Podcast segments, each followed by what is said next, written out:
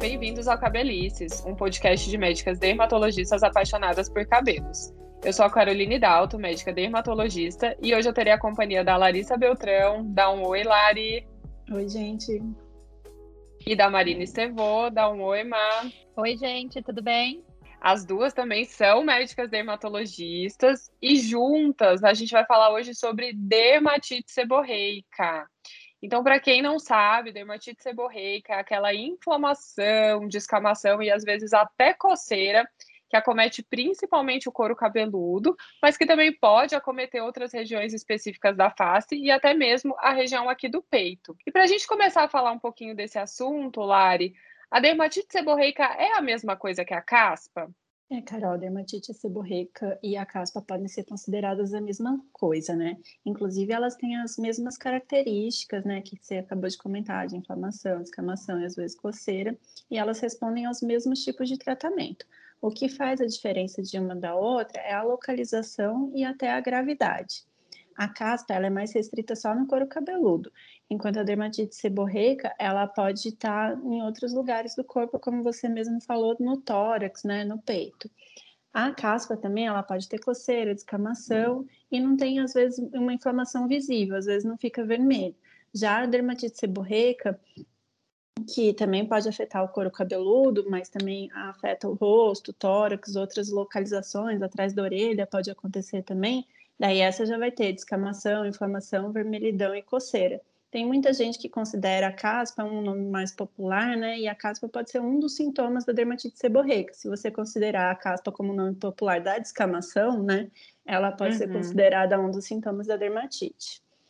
É super importante, que muita gente realmente acha que, que são coisas diferentes. Mas essas características que você pontuou são exatamente isso mesmo.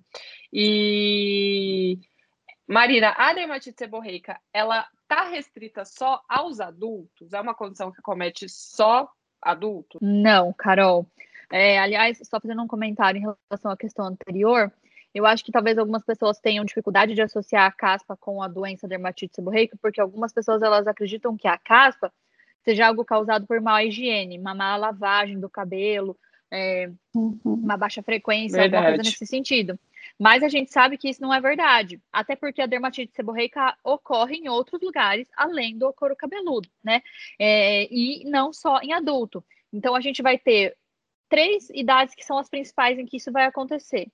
Na, na, na época do, da, do adulto jovem, ali em torno de 40 até o adulto mais velho, em torno de 60 anos. A parte dos adolescentes estão ali por volta da puberdade e inclusive nas crianças por volta dos três meses de vida, né? As crianças, inclusive, por volta dos três meses, vão ter essa dermatite que pode acontecer no couro cabeludo, no rostinho e até na área de fralda. Já nos adolescentes e nos adultos, vai ser essa área que a gente comentou mesmo, couro cabeludo e outras áreas seborreicas. Então, no rosto, a região de zona T, que pode também acometer atrás da orelha e até a região do tronco. De modo geral, geralmente os homens são mais afetados, têm uma frequência maior de dermatite seborreica do que as mulheres. É, é isso mesmo. E acho que outra dúvida também bem frequente, que muita gente já descama, coça, acha que a dermatite seborreica ela é infecciosa, é uma coisa transmissível, é uma micose.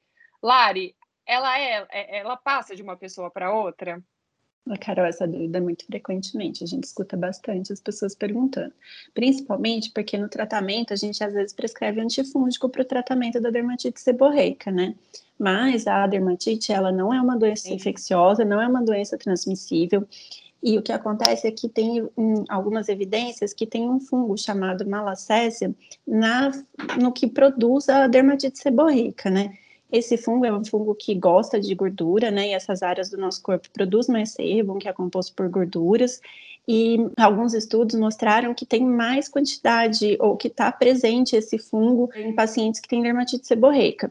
E isso pode estar relacionado com a severidade. Mais quantidade de fungo, mais grave o caso. E além disso, esse fungo malacésia, ele tem uma atividade que ele quebra as gorduras, ele quebra essas gorduras que a gente produz, transformando em outras gorduras que podem ser mais inflamatórias, né? Liberando, por exemplo, ácidos graxos insaturados, alguns exemplos, o araquidônico e o oleico, que eles podem alterar a diferenciação das células da pele, né? Os chamados queratinócitos. Daí isso vai acabar levando uma anormalidade na camada mais superficial da pele, chamada camada córnea. E isso daí pode ser um gatilho para essa resposta inflamatória. Então, leva a descamação, vermelhidão e coceira, que são os principais sintomas. Isso, isso que a Lari pontuou é super importante. Então, a, apesar da gente ter o aumento da malacese em algumas pessoas com dermatite seborreica, não quer dizer que ela seja uma doença infecciosa ou transmissível, né? E aí, uma coisa que a, a, a Lari jogou, né, que o fungo ele gosta dessas áreas que produz sebo. Mas esses pacientes com dermatite seborreica, eles produzem mais sebo, Marina? É, a gente vai ter apenas dois lugares no nosso corpo em que a gente não tem glândula de sebo, tá? Que é na palma da mão e na sola dos pés. A secreção de sebo é maior, sim, nessas áreas, como couro cabeludo, na face, no peito, e a sua produção ela é hormonalmente influenciada. Né? Quando a gente nasce, a gente já tem a glândulazinha lá de sebo, e nos bebezinhos, a gente vai ter o desenvolvimento da dermatite seborreica, porque os hormônios foram passados da mãe para o bebê, né? Esses hormônios que a gente chama de andrógenos. Durante a puberdade, que também é um, outra, um outro pico de idade que vai ter bastante dermatite seborreica, vai ser ativada essa produção de sebo nessas glândulas pelos andrógenos do próprio paciente. Então, ele vai começar a produzir mais andrógeno, que vai fazer parte de todo o desenvolvimento puberal dele, e também vai fazer com que a glândula fique mais secretiva. Apesar disso, a gente vê também que não só a atividade da glândula, mas como o tipo de sebo está é, influenciando na dermatite seborreica.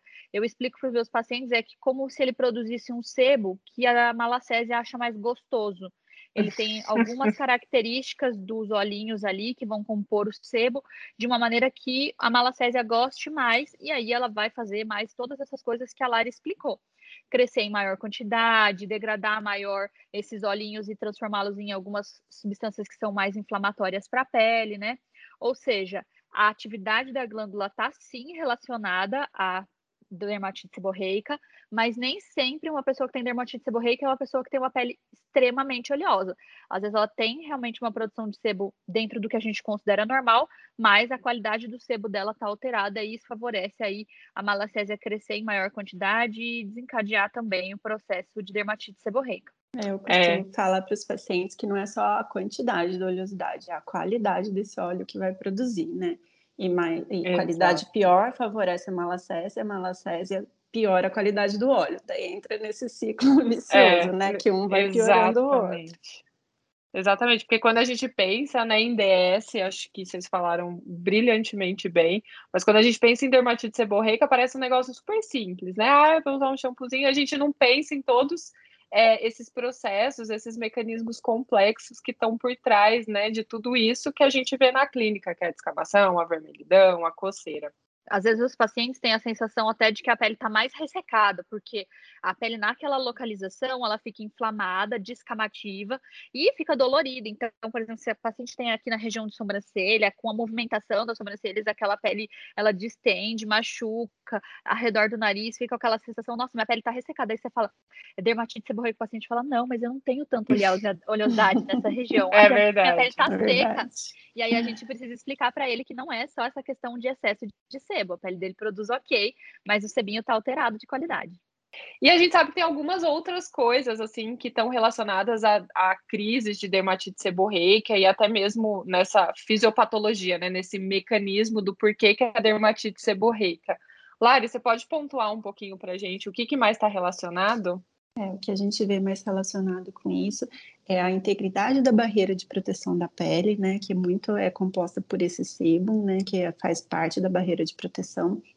A nossa resposta imune também está relacionada, fatores genéticos, por isso que às vezes tem predisposição individual, né, as pessoas costumam ter vários episódios ao longo da vida, né, pode ser uma doença uhum. que fica indo e voltando, também tem relacionados fatores neurogênicos, até estresse emocional, a gente percebe que em períodos de maior estresse pode piorar mesmo, e fatores uhum. nutricionais. E pensando no tratamento, mas a gente consegue, a Lari falou, jogou a dica, mas assim, a gente consegue tratar de maneira definitiva a dermatite seborreica? Não, essa, aliás, é uma questão que às vezes eu tenho que bater o pé e explicar bem para os pacientes, porque às vezes eles vêm de um outro dermato e falam assim: ah, eu tratei a minha dermatite seborreica, fiquei ótimo. E aí eu parei de usar tudo que ela me deu e voltou tudo. Ou seja, não resolveu nada o tratamento que a outra dermato me deu. E aí a gente tem que explicar que a dermatite seborreica, infelizmente, é crônica. Não significa que você vai ter sempre a pele inflamada e descamativa, mas significa que eu nunca posso curá-lo e prometer que você nunca vai ter uma nova crise. Então, o tratamento, que ele pode ser feito com shampoo, loção, pré-shampoo, medicamento via oral, ele vai ser feito durante a crise e de alguma maneira, em menor intensidade, de forma diferente, como uma manutenção para o paciente evitar de ter é, reduzir a possibilidade dele ter crise. Mas, como ela está influenciada não só por essa questão né, do couro cabeludo, então tem o estresse emocional, a questão nutricional, a gente pode eventualmente ter novas crises. Então, o paciente precisa estar ciente que ele vai ter que aprender um tratamento para crise e um tratamento de manutenção, até que ele entre aí numa fase da andropausa ou da menopausa, onde a gente tem uma redução realmente da atividade hormonal e às vezes vai melhorar por conta da gente já sair desses períodos aí, dessas idades que são de maior pico e a conseguir controlar melhor. Outra coisa que é importante é esses pacientes têm que entender que alguns hábitos de vida, por exemplo, dormir de cabelo molhado, usar uma água muito quente para lavar o couro cabeludo, abafar o couro, principalmente uma pessoa que tem uma densidade alta de cabelo, é, prendendo o cabelo ou dormindo muito de cabelo molhado, são coisas que também favorecem desenvolvimento das crises de dermatite seborreica. Então, além do tratamento que a gente explica no consultório com medicações de passar, oral e afins, a gente precisa ter uma mudança ali nos cuidados para evitar da gente ter novas crises. Exatamente, não tem muito milagre, né? E eu sempre bato muito na tecla com os meus pacientes da manutenção, né? E desses outros cuidados, como a Marina pontuou, de água muito quente, dormir de cabelo molhado, é, porque é muito mais importante do que tratar a crise, é você fazer as manutenções para você diminuir a quantidade de crises, espaçar essas crises, né? A gente sabe que, como é, a Marina também falou, ela é uma doença crônica, né? Então, uma crise infelizmente vai acontecer. O que a gente tem que fazer é que isso aconteça no maior intervalo possível, na menor frequência. E, assim, é, a, a dermatite seborreica, assim, acho que de, de, problemas capilares é uma das coisas mais comuns e mais frequentes no nosso dia a dia de consultório, mas a gente sabe que existem alguns diagnósticos diferenciais, não é, Lari? É, Carol, apesar da dermatite seborreica ser a causa mais comum de descamação, coceira, inflamação no couro cabeludo, a gente tem alguns outros diagnósticos que também são importantes de ser avaliado para a gente poder excluir. Né? O mais comum deles, que pode fazer uma confusão diagnóstica, é a psoríase do couro cabeludo, mas também podem ter outras doenças que dão esses mesmos sintomas, né?